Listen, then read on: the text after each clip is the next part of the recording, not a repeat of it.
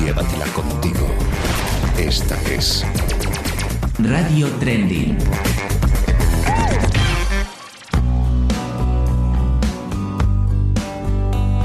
Edicionesplanooculto.es patrocina este espacio.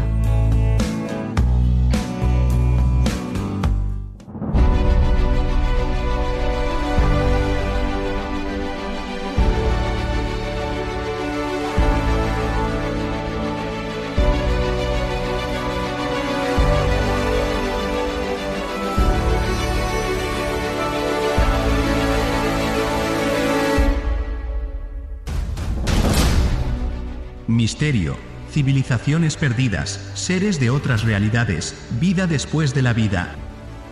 OVNIS. Comienza. Plano oculto. Dirigido y presentado por Lola Moreno.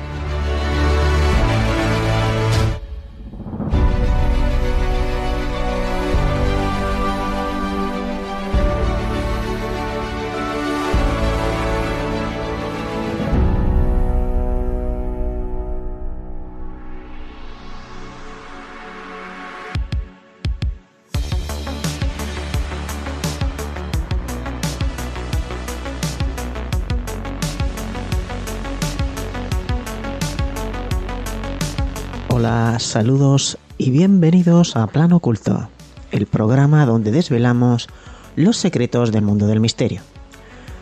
Hoy vamos a hablar sobre un tema muy interesante relacionado con las ondas de radio. Se trata del pájaro carpintero ruso Oduga 3.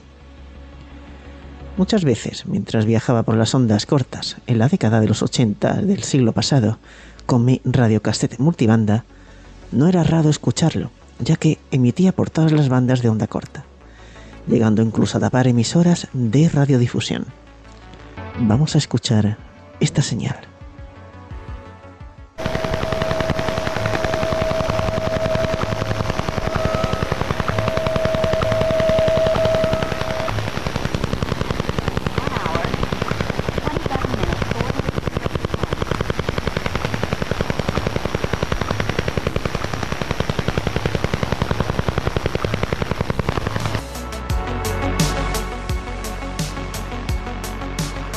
Pájaro carpintero ruso, conocido con su nombre en ruso Duga 3, es una de las estructuras más emblemáticas y misteriosas de la Guerra Fría.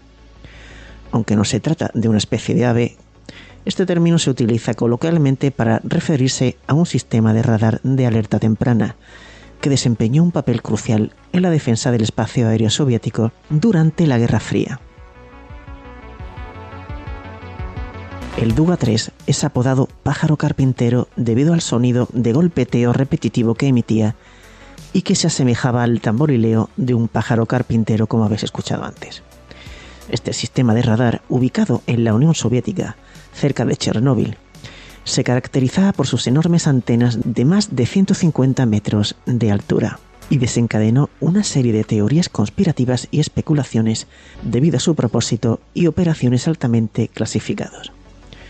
Hoy exploramos la historia y el misterio detrás del pájaro carpintero ruso y su influencia en la historia de la Guerra Fría. Comenzamos.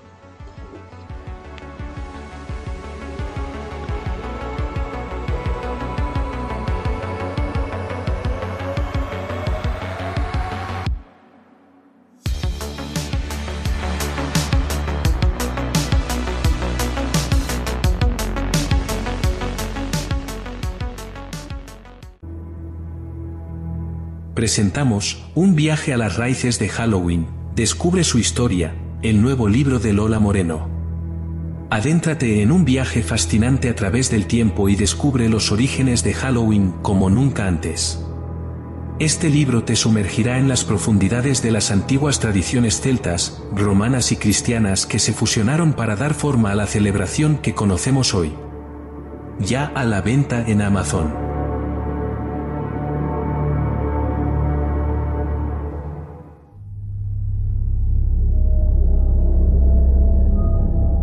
Estas son nuestras vías de contacto. WhatsApp 643 030 774. Correo electrónico planoocultomisterio arroba gmail.com.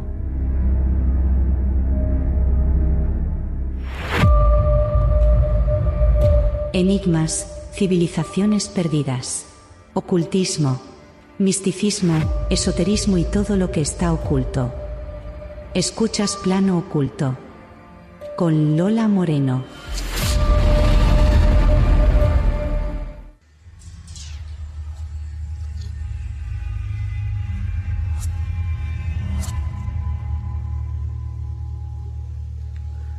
El pájaro carpintero ruso fue una notoria señal proveniente de la Unión Soviética que pudo ser oída en la onda corta entre julio de 1976 y diciembre de 1989. La señal consistía en un repetitivo sonido grabado que se emitía en los 10 MHz. A raíz de su similitud con el sonido del pájaro carpintero, se originó su apodo. La frecuencia empleada y sus saltos generaban interrupciones en estaciones legales, radioaficionados y emisoras utilitarias que resultaron en muchísimas quejas de gran cantidad de países alrededor del mundo. La señal se cree era emitida por un radar sobre el horizonte. Esta teoría fue confirmada después de la caída de la Unión Soviética y ahora es conocida como el sistema Duga-3, un escudo antimisiles soviético algo que la OTAN sabía muy bien desde hacía tiempo, teniendo en sus archivos fotos e inclusive recibió la designación OTAN de Steel Jar. Vamos a ver un poco de historia. Los soviéticos habían estado trabajando en un sistema de detección temprana para sus sistemas de escudo antimisiles en los años 60, pero la mayoría de ellos estaban basados en un sistema de línea de visión que era útil solo para detectar e interceptar posibles ataques. Ninguno de estos sistemas tenía la capacidad de alertar tempranamente el lanzamiento de un misil, el cual podría facilitar a los militares el tiempo necesario para defenderse y preparar un plan de contraataque. Al mismo tiempo, los sistemas satelitales soviéticos de detección temprana no habían sido bien desarrollados es así como los trabajos en radares sobre el horizonte para este rol comenzaron a finales de los años 60. El primer sistema experimental fue el DUA-1.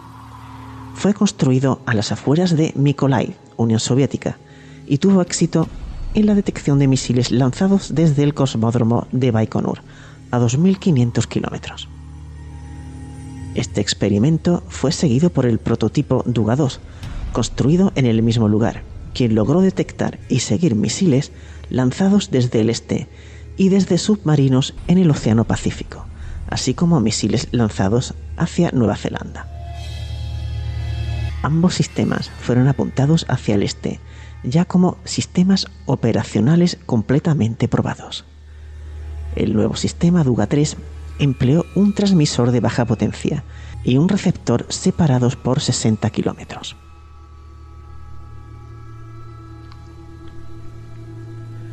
A comienzos de 1976, una nueva y poderosa señal fue detectada en el mundo entero y rápidamente fue apodada como el pájaro carpintero por los radioaficionados y radioescuchas. La potencia de algunas de sus transmisiones fueron estimadas en 10 megavatios. Era capaz de interrumpir la onda corta y las emisoras legales de onda corta y hasta algunas veces podía ser oído sobre los circuitos telefónicos debido a lo poderoso de su señal.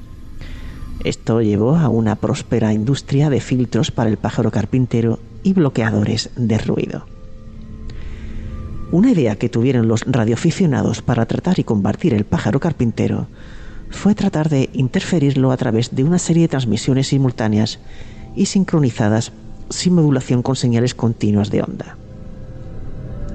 La idea fue considerada, pero al mismo tiempo abandonada por impráctica. Simples pulsos de CW, que es el Morse, no parecía tener ningún efecto sobre el pájaro carpintero. Sin embargo, la retransmisión de señales del pájaro carpintero generaban que éste subiera lentamente de frecuencia, lo que generó la creencia de que las estaciones de recepción no eran capaces de diferenciar las señales de la estación emisora o las que le estaban transmitiendo. Una rápida identificación permitió localizar que la señal provenía de la República Socialista Soviética de Ucrania. La confusión se debía a pequeñas diferencias de reportes provenientes de fuentes militares que ubicaban la fuente de transmisiones en localizaciones alternativas. Kiev, Minsk, Chernóbil, Gomel o Chernigov. Todas ellas fueron descritas con el mismo despliegue por un pequeño transmisor cerca de 50 kilómetros al noroeste de Chernóbil, al sur de Minsk, noroeste de Kiev, y un receptor cerca de 50 kilómetros al noroeste de Kiev, justo al este de Chernigov, sur de Gomel. Desconocida para la mayoría del mundo, la OTAN sabía de su existencia y la denominaba Steel Yo sabía, por ejemplo, de su existencia porque compraba la revista CQ de radioaficionados ya en aquella época. Entonces ahí venía todo, lo último en las ondas. Inclusive desde los reportes más tempranos, se sospechó que se trataba de un radar sobre el horizonte, y esto recordaba a la teoría más popular durante la Guerra Fría.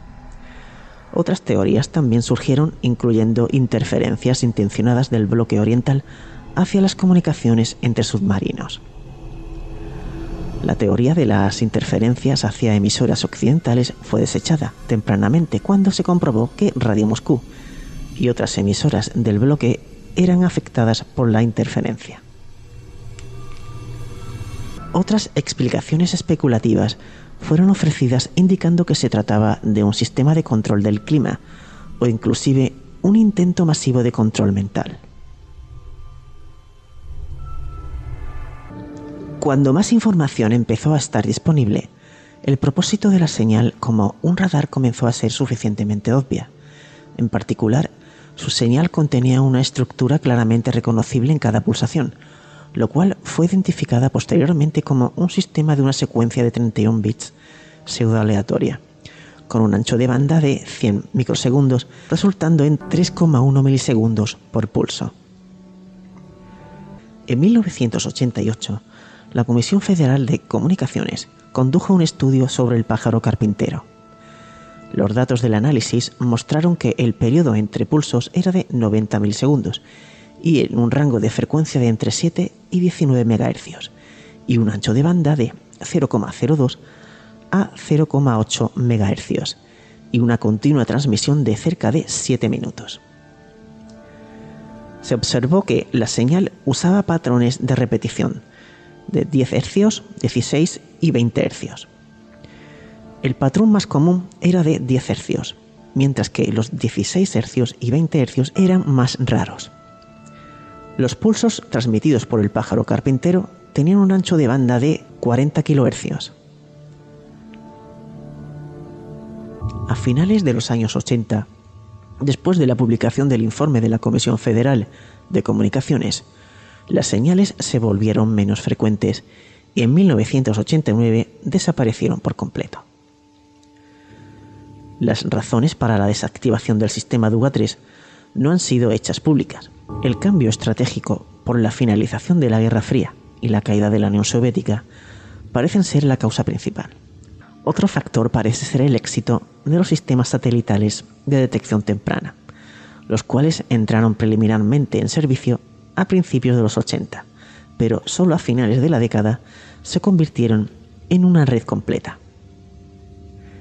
El sistema satelital proveía un sistema altamente fiable y seguro de detección temprana mientras que los sistemas de radar estaban sujetos a interferencias propias de la onda corta, además de que la efectividad de los sistemas OTH se veían afectados por las condiciones atmosféricas.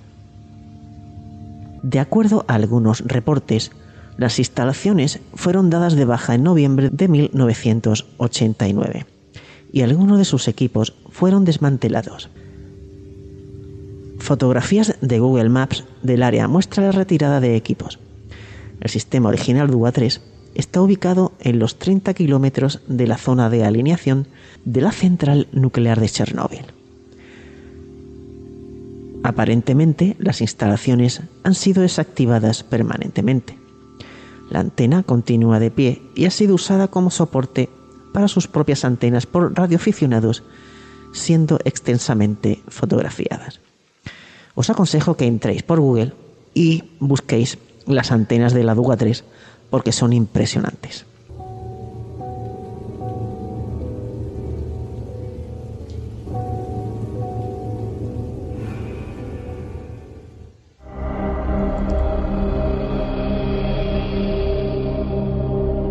Plano oculto. Explorando los secretos del mundo del misterio.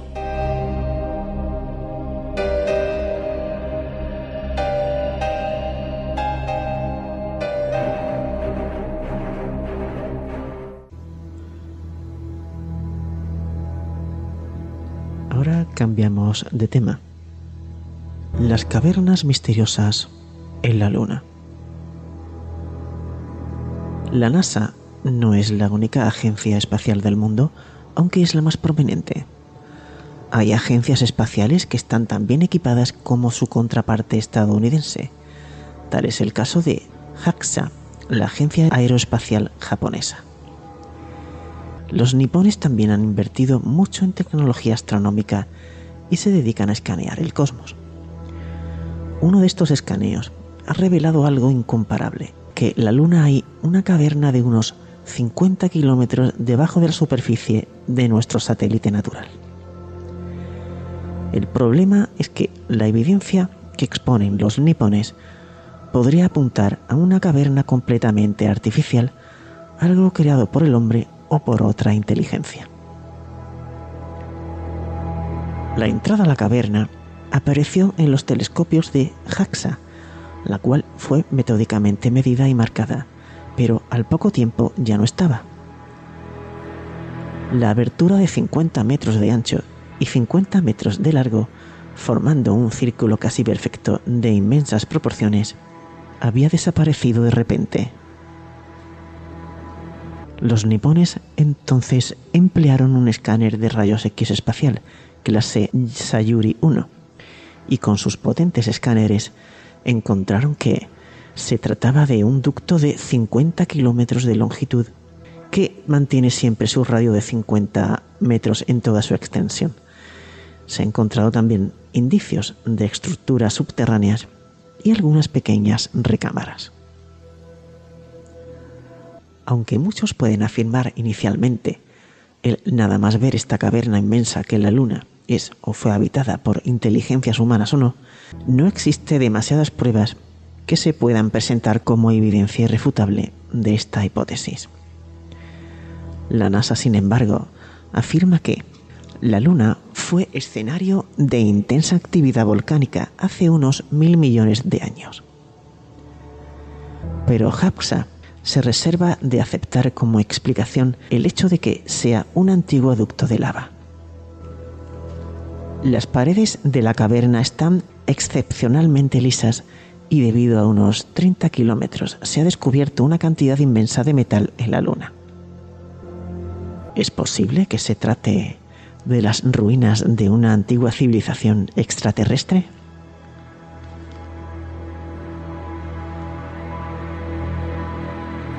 Y ahora cambiamos otra vez de, de tema.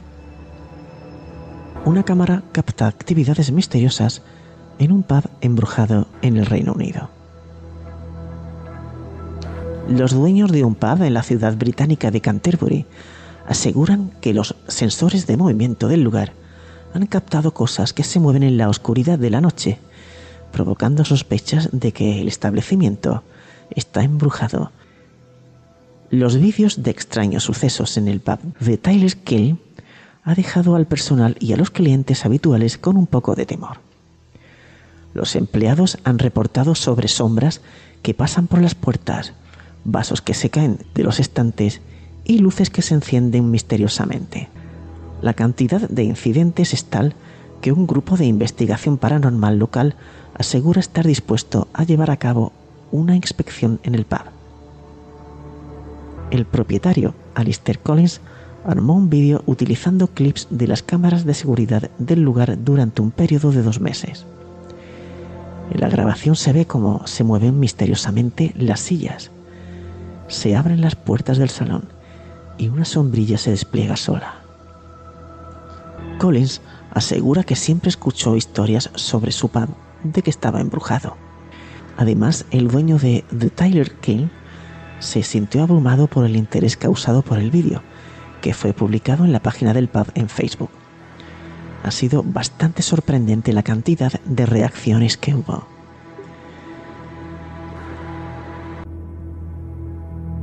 Presentamos Un viaje a las raíces de Halloween, descubre su historia, el nuevo libro de Lola Moreno.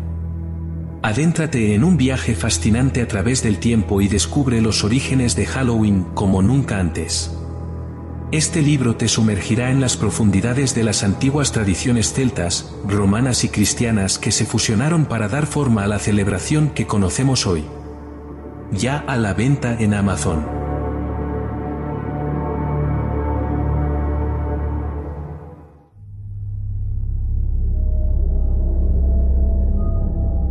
Estas son nuestras vías de contacto. WhatsApp 643 030 774. Correo electrónico planoocultomisterio arroba gmail.com.